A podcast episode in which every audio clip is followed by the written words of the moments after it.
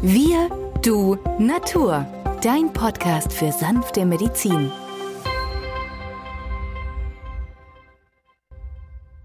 Hallo und herzlich willkommen zu dieser neuen Folge von Wir, du, Natur, deinem Podcast für sanfte Medizin. In dieser heutigen Folge geht es um Neurodermitis. Mein Name ist Benjamin Hartlieb, ich bin Osteopath und Heilpraktiker und mit mir am Mikrofon ist wieder der Arzt, Biologe und Chemiker Peter Emrich. Hallo Peter. Hallo Benjamin. Ja, Peter, heute geht es um Neurodermitis, eine Erkrankung, die bereits im Kindesalter auftreten kann, deren Ursache so genau noch gar nicht geklärt ist und die die Betroffenen dann oft auch ein Leben lang begleitet. Und so haben wir uns gedacht, dass wir uns in dieser Folge einmal etwas genauer diesem Beschwerdebild widmen und ein paar Maßnahmen besprechen, mit denen die Symptomatik und die Ausprägung der Hauterscheinungen gelindert werden kann. In der Tat, Benjamin, wollen wir das machen. Denn die Neurodermitis-Patienten sind schwer gepeinigt. Sie kriegen in der etablierten Medizin meistens Corticoide, also Cortison, weil diese Haut die ja in einem entzündlichen Zustand ist, partout sich nicht beruhigen möchte. Wenn man einmal das Wort Neurodermitis übersetzt, dann steht Neuro für den Nerv, Derma für die Haut und die Endung itis zeigt immer eine Entzündung an. Also ist es so betrachtet eine Nervenhautentzündung. Die wahre Ursache kennt man auch im 21. Jahrhundert nicht. Vielleicht sind autoimmune Prozesse, genetische Prozesse beteiligt. Man sieht manchmal gehäuft die Neurodermitis in bestimmten Familien auftreten. In der Tat ist es eigentlich große Pein und was bietet da die Naturheilkunde? Und gerade bei Kindern finde ich so genial. In der Regel beginnt man mit Okubaka D4, dreimal fünf Korn über den Tag, Vierteljahr. Dann wechselt man auf Ogubaka D6 3x5 Korn und dann nach weiterem Vierteljahr auf Ogubaka D12. Davon braucht man dann nur noch, wenn alles gut läuft, zweimal fünf Körnchen am Tag lutschen. Parallel dazu die Darmsanierung bei Kindern mit einem Präparat, was speziell Darmbakterien hat, die man in der Kindheit benötigt. Kinder haben eine ganz andere Zusammensetzung der Darmbakterien als beispielsweise ein Jugendlicher oder ein Erwachsener oder ein Patient im hohen Alter. Das haben wir mittlerweile alles erforscht. Deswegen kriegen die Kinder ein Bakterienpräparat speziell für Kinder, wo vornehmlich die Lactobacillen, die Bifidobacillen drin sind. Parallel dazu diese Okubaka-Kur und sie staunen manchmal die Eltern, dass nach zwei, drei Monaten sich deutlich eine Verbesserung eingestellt hat. Nach einem viertelhalben Jahr sieht man an der Haut nichts mehr und dann kommt manchmal die Mutter und sagt, Menschenskinder, Herr Emrich, wir waren zuvor in drei Universitätskliniken, wir waren bei verschiedenen Hautärzten und jetzt geben sie uns hier nur Okubaka und die Darmbakterien und die Haut heilt ab. Ja, weil das gestörte Milieu im Darm zeigt sich am äußeren Element, nämlich der Haut, auch Ektoderm. Das eine ist eingestülptes Ektoderm, das andere ist die äußeres Ektoderm. Aber von der Entwicklungsgeschichte gehören die zusammen. Und wenn innen eine Störung vorliegt, zeigt sich das im äußeren Blatt, das heißt an der Haut. Und hier haben wir mit so einer einfachen Sache bei Kindern sehr gute Erfolge. Also in 80 Prozent der Fälle haut's hin. Wenn es nicht ganz gut wird, dann denke man an Omega-3-Fettsäuren. Denn Omega-3-Fettsäuren sind entzündungshemmend gegenüber den Omega-6-Fettsäuren, denn die Omega-6-Fettsäuren erzeugen eine Entzündung. Also Rapsöl, Distelöl und Sonnenblumenöl, ich werde nicht müde, ist immer wieder zu sagen, hat zwar auch Omega-3-Fettsäuren, aber der größte Anteil in diesen Ölen ist der Omega-6-Anteil. Gerade beim Sonnenblumenöl bis zu 20-fach, je nach Ölsmühle oder Zucht, welche Sonnenblumenkörner da ausgepresst werden. Das heißt also, wir nehmen Leinöl, Leindotteröl für den Salat. Diese Öle bitte nicht erhitzen. Wir nehmen dann Olivenöl oder Kokosnussöl, wenn es um hohe Temperaturen geht, beim Frittieren, beim Backen. Dort können wir die verwenden und haben wunderbare Effekte. So, das ist einfach, was bei Kindern zu machen ist. Also gerade bei Kindern wie auch beim Erwachsenen ist das Vitamin D äußerst wichtig, ist meistens zu wenig im Körper.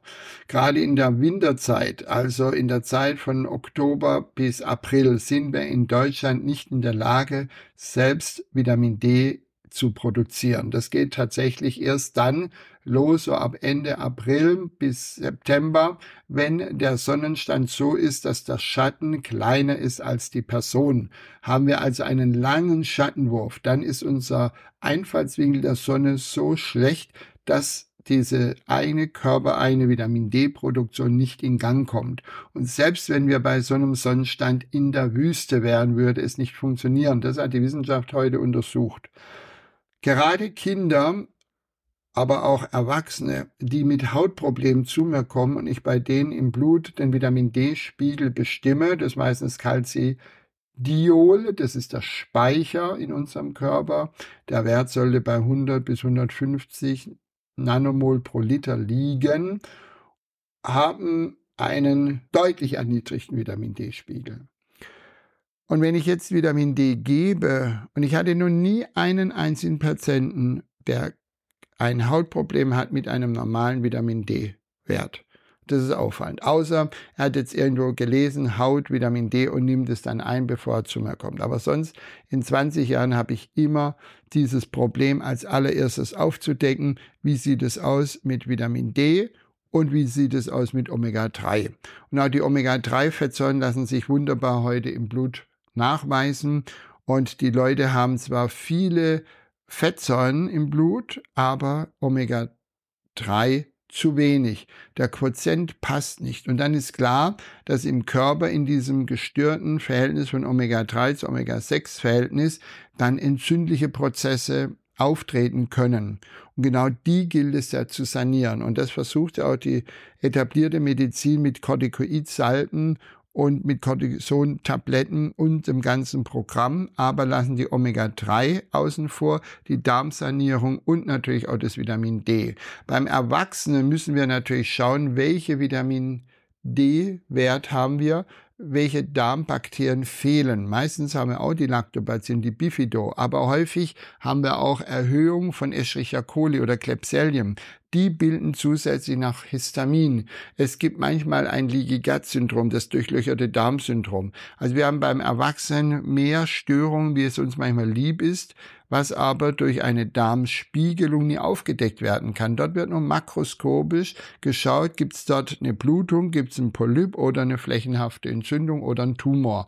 Wenn das alles nicht vorliegt, dann heißt es, Frau Müller, Herr Mayer, Frau Schulze, alles in bester Ordnung. Ja, die Leute sind enttäuscht und dann kommen sie manchmal, wenn sie Glück haben, zu mir, der dann sagt, nein, wir müssen eine Stuhlprobe einschicken, um die Mikroflora aufzudecken, wie ist die Zusammensetzung, gibt es solche Fäulnis-Gärprozesse im Körper, haben wir ein Leaky Gut Syndrom, das sich leicht zeigt in einer erhöhten Form von Alpha-1-Antitrypsin, ja, Kalprotektin, ein Entzündungswert oder ein erniedrigtes Immun sekretorisch Immunglobulin A all diese Faktoren oder dem Zonulin. Also sind so diese vier Faktoren, die ich da überprüfe in der Stuhlprobe. Und wenn die alle in Ordnung sind, dann ist es also 0,01 Prozent, dass wir ein chronisches Krankheitsbild überhaupt haben. So, das kann man also sagen, das ist Wissenschaft, das ist auch alles untersucht. Und wenn man dann eine Korrektur durchführt mit einer gesunden Ernährung, dass man sagt, beispielsweise Fäulnisflora ist zu hoch, also bitte abends weniger Eiweiß, egal ob pflanzlich oder tierischen Eiweiß, das Eiweiß morgens oder mittags. Abends bitte nach 16 Uhr keine rohe Kost mehr, also Rohkost, Apfel oder eine Karotte, die bitte morgens oder mittags. Dann haben wir rasch auch einem Gärprozess vorgebeugt, weil die meisten Menschen kommen ja aus der Arbeit um 6, 7 Uhr nach Hause, bereiten ihren Salat, den sie selber im eigenen Garten züchten, zu und essen den und zwei Stunden später bläht es sie auf. Ja, das sind die Probleme, die häufig dann aber auch zu einer Fehlfunktion des Darmes führen und somit das Krankheitsbild einer Neurodermitis triggern.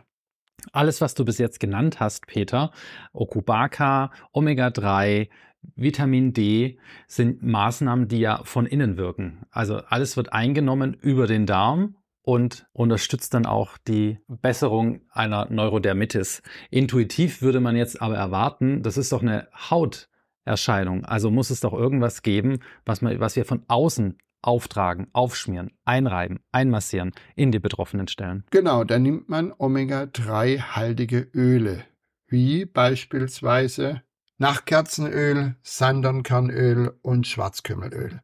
Man kann diese, die sind nicht ganz billig, aber in jedem qualifizierten Fachgeschäft, ob Apotheke, Reformhaus oder Drogerie erwerben. Und man kann aber auch Calendulaöl als Trägeröl nehmen, denn Calendula das ist die Ringelblumenöl, beruhigt die Haut. Es gibt nichts Besseres für die Haut als die Ringelblume. Das können wir uns generell merken, die Haut, Ringelblume. Und erst im zweiten Schritt macht man sich dann Gedanken, wenn Ringelblume nicht hilft, was können wir noch tun? Aber gerade bei Neurodermitis, man kann auch Nachtkerzenöl, Sandernkernöl und Schwarzkümmelöl ins Badewasser geben, reinsetzen. Es zieht durch die Wärme wunderbar in die oberste Hautschicht, macht verhärtete Stellen wieder weich. Und ähm, das ist das, was faszinierend ist. Und die Rückmeldung der Patienten ist wirklich sehr, sehr gut. Eine andere Option wäre, wenn nächtlicher Juckreiz da ist, an zwei homöopathische Mittel, die auch beim Schüssler weit verbreitet sind, zu denken, nämlich der Schüsslersalz Nummer 6, Kaliumsulfuricum in der D6 oder die Nummer 7 Magnesiumphosphoricum. Magnesium, das Hauptmittel der Entspannung, runterfahren, einfach relaxen, kombiniert mit der Nummer 6. Die Nummer 6 bei Schüssler, Kaliumsulfuricum, steht für die Leber, den Entgiftungsprozess Leber anregend und gerade wenn der nächtliche Schlaf gestört ist in der Zeit zwischen 1 und 6, 3 Uhr morgens, haben wir die Nummer 6 als wunderbares Heilmittel, die hier dann lokal an, aufgetragen, angewandt werden soll mit in Kombination der Nummer 7.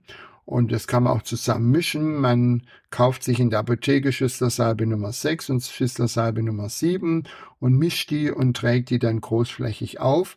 Und viele Patienten berichteten mir, dass innerhalb weniger Stunden der Hautjuckreiz so abgeklungen ist, dass sie haben wunderbar schlafen können.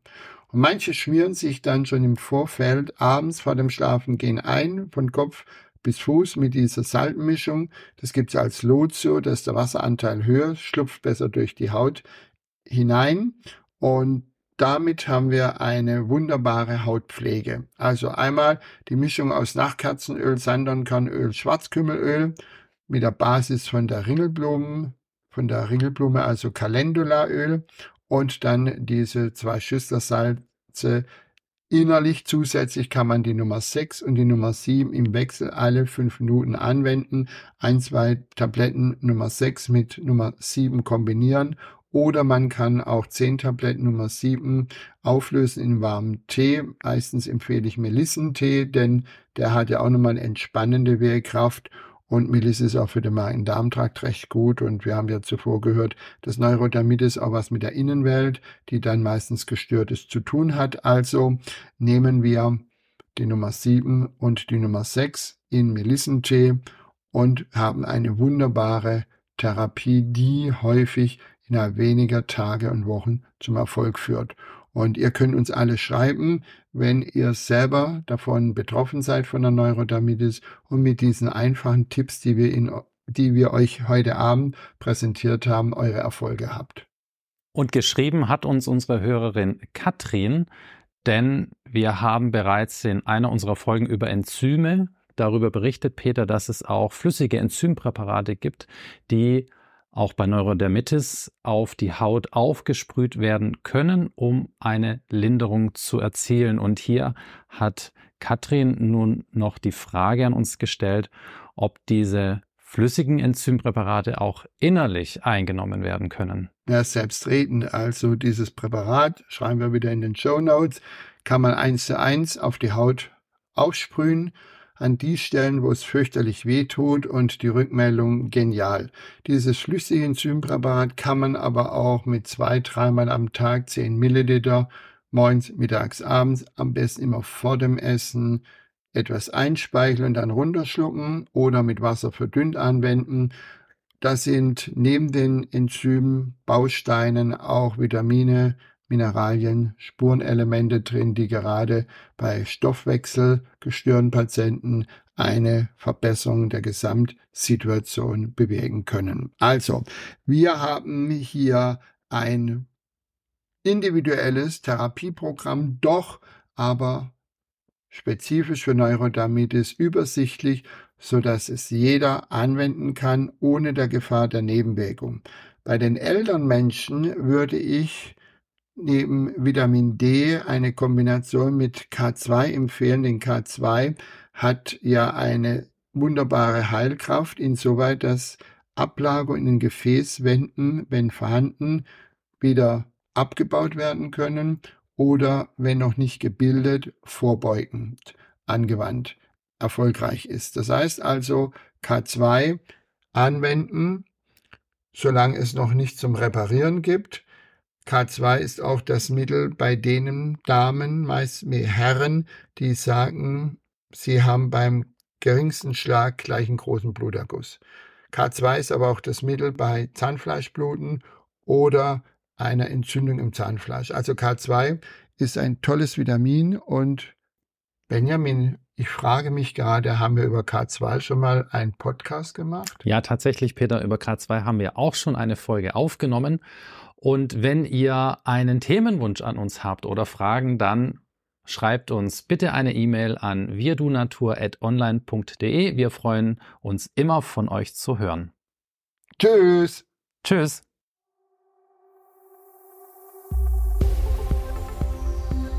Wenn dir dieser Podcast gefallen hat, freuen wir uns über deine positive Bewertung. Damit hilfst du uns, diesen Podcast bekannter zu machen. Wir danken dir dafür.